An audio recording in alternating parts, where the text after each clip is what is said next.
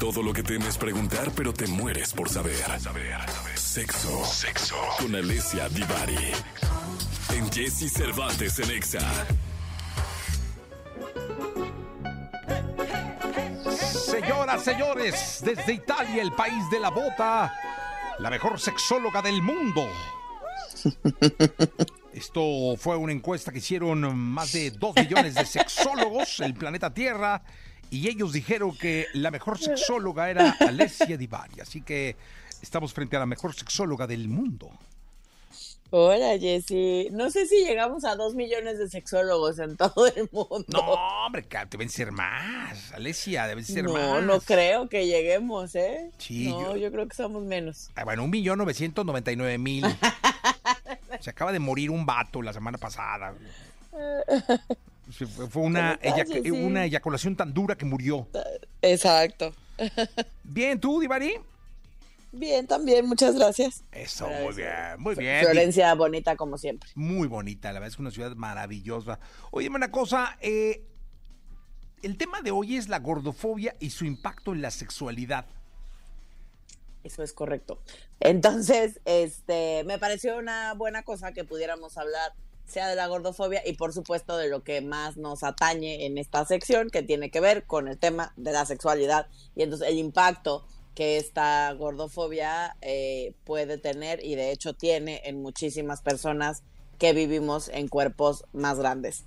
Y para toda la gente que no vive en cuerpos grandes, pero que de cualquier manera tiene pánico, terror a habitar un cuerpo más grande, impacta más o menos de la misma manera. Este miedo, esta fobia, este rechazo a los cuerpos grandes eh, también hace que personas en cuerpos eh, más pequeños no puedan vivir plenamente su sexualidad por miedo a engordar, por miedo a que se me vea la lonjita, por miedo a que se me vea el pecho caído, por miedo o vergüenza a que se me vean las estrías o la celulitis. Y esto por supuesto no permite que podamos ejercer y vivir una sexualidad plena, satisfactoria y libre. Oye, dime una cosa, e, este asunto eh, deberíamos de empezar porque mucha gente puede no, aunque no lo crean, mucha gente puede no tener claro el tema de la gordofobia. ¿Podemos empezar por ahí? Por supuesto. La gordofobia, palabras más, palabras menos, es básicamente el rechazo social y la violencia ejercida hacia las personas eh, gordas por el único motivo de ser gordas y también, por supuesto, es la aversión, el miedo hacia la gordura, hacia engordar. Eh, todo esto es lo que engloba la gordofobia. Eh, la gordofobia, digamos, la atraviesan tres ejes importantes, que sería el estético, que tiene que ver con toda la parte física, ¿no? Con la violencia estética, con los, eh, con la exigencia estética hacia nuestro físico, ¿no? Hacia el ser delgada o delgado. el otro eje tiene que ver con la gordofobia ética, que esa es la parte de la gordofobia que estudia o que habla de todos los atributos morales, por ejemplo, que se nos pone a la gente gorda. Por ejemplo, se cree que la gente gorda es más floja, no hace ejercicio, no se alimenta bien, está enferma, em, tiene, eh, no tiene, se dice que la gente gorda, por ejemplo, asumimos que la gente que vive en cuerpos más grandes eh, por ejemplo, no son confiables o no son sensuales o em, son simpáticos, ¿no? O sea, si eres gordito, pues has de ser chistoso al menos, ¿no? Em, todo este tipo de cosas tienen que ver con la parte ética. Y finalmente, y no menos importante, me parece uno de los pilares, al menos que yo personalmente me he enfrentado más en mi propia vida, que tiene que ver con la parte médica, con la gordofobia médica, y con el estigma eh, que la gente que vivimos en cuerpos más grandes eh, sufrimos al momento de ir al médico, ¿no? En donde se nos ve solo como una persona gorda y se deja de lado en realidad la medicina y lo que nos podría aportar, solo por el único hecho, eh, se nos culpabiliza de nuestras enfermedades, no se nos atiende de la misma manera y Em, sobre todo em, no se da respuesta y no, no nos dan, por ejemplo, los mismos ejercicios que le darían a una, o el mismo tratamiento que le darían a una persona delgada. Esto estadísticamente em, está, está comprobado, ha habido ya varias investigaciones al respecto, donde la estadística es bastante, bastante grande, más o menos, o sea, más del 45% de las personas en cuerpos grandes hemos eh, sufrido eh, algún tipo de violencia médica de este tipo gordofóbica, pues. Sí, yo creo que además en el sexo, fuera de, pues no sé, eh, lo, es que yo no sé si llamarle rechazo de, de algún cierto tipo de pareja. Ya hablo en concreto del sexo.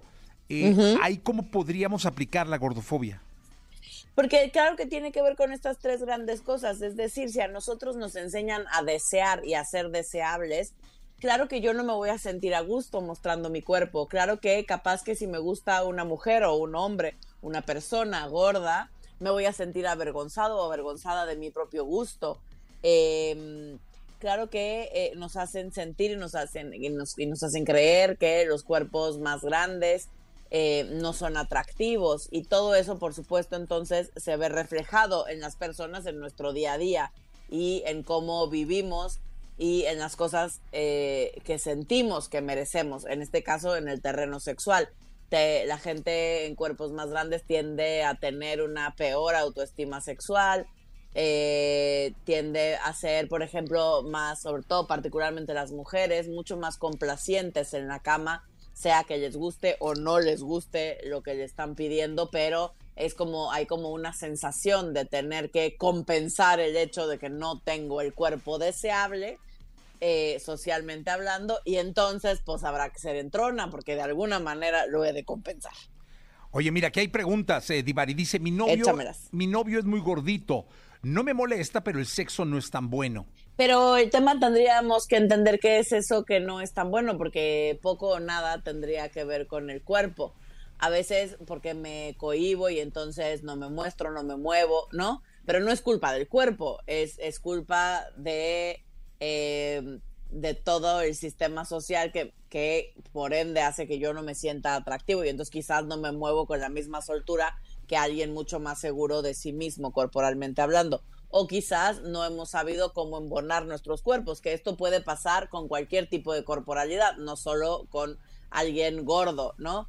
Porque claro está que el cuerpo tiene una cierta dimensión y habrá posiciones que no me salgan, pues, o que, o que me sean más complicadas, que no tenga muy claro cómo hacer. El chiste es encontrar la manera en la que los cuerpos se embonan, porque es lo mismo alguien muy alto y alguien muy chaparrito, o me explico, alguien con mucho, o una mujer con muchos pechos y una mujer con poco pecho, o alguien con mucha pompa y alguien con casi nada de pompa. Habrá cierto tipo de posiciones, o con el pene más largo o el pene más cortito. Habrá cierto tipo de posiciones que no sean las más favorecedoras y que nos cueste más trabajo acorde a nuestra corporalidad. Eh, dice, yo siempre he batallado con eso y me da pena tener relaciones con hombres. Pues sí, pues claro, porque es difícil, si, vivimos y crecimos, ¿no? Toda nuestra vida sintiendo que no valemos la pena, que qué asco tener el cuerpo que tenemos, que no somos dignos o dignas de ser deseadas, em, donde no hay una representación favorecedora en los medios de comunicación y eh, pues, pues como de a dónde voy a sacar mi modelo a seguir, como, como cómo me voy a sentir atractiva si todo el tiempo lo único que escucho y que me dicen es que no soy digna de ser deseada. Por supuesto que es, es perfectamente natural que te sientas así, pero hay muchas cosas que puedes hacer em, para poder empezar a eh, sentirte a gusto en la piel que habitas, en el cuerpo que tienes. Así como está, no necesitamos cambiarlo. Oye, eh, ¿qué dice aquí? ¿Qué hay de cierto de que los hombres gordos tienen el pene más chiquito? Mentira. Mentira, lo que sí puede suceder es que es un efecto visual, ¿no? O sea, imagínense a un hombre gordito desnudo y entonces imagínense que va a tener el pubis, ¿no? Eh, el colchoncito del pubis más gordito, ¿no? Con más tejido adiposo, con más grasita. Y eso va a hacer que el pene se vea visualmente más cortito, ¿no? Que se vea como escondido entre el pubis. pero no es que tengan el pene más cortito, solo es un efecto visual. Ok. Es eh, pura, pura eh, ilusión óptica. Es pura ilusión óptica. Así como si ves un hombre muy alto, por ejemplo, los hombres muy grandotes, muy altos, aunque no sean gordos, aunque sean delgaditos, si tienen un pene promedio, visualmente se va a ver más pequeñito que ese mismo tamaño de pene en un hombre más chaparrito, por ejemplo. Sí, claro. Bueno, pues, eh, Divari, muchas gracias. Nos escuchamos el próximo miércoles. Al contrario, gracias a ustedes. Nos escuchamos el próximo miércoles. Vayan mandando todas sus dudas. Gracias, Alessia Divari. Muchas gracias.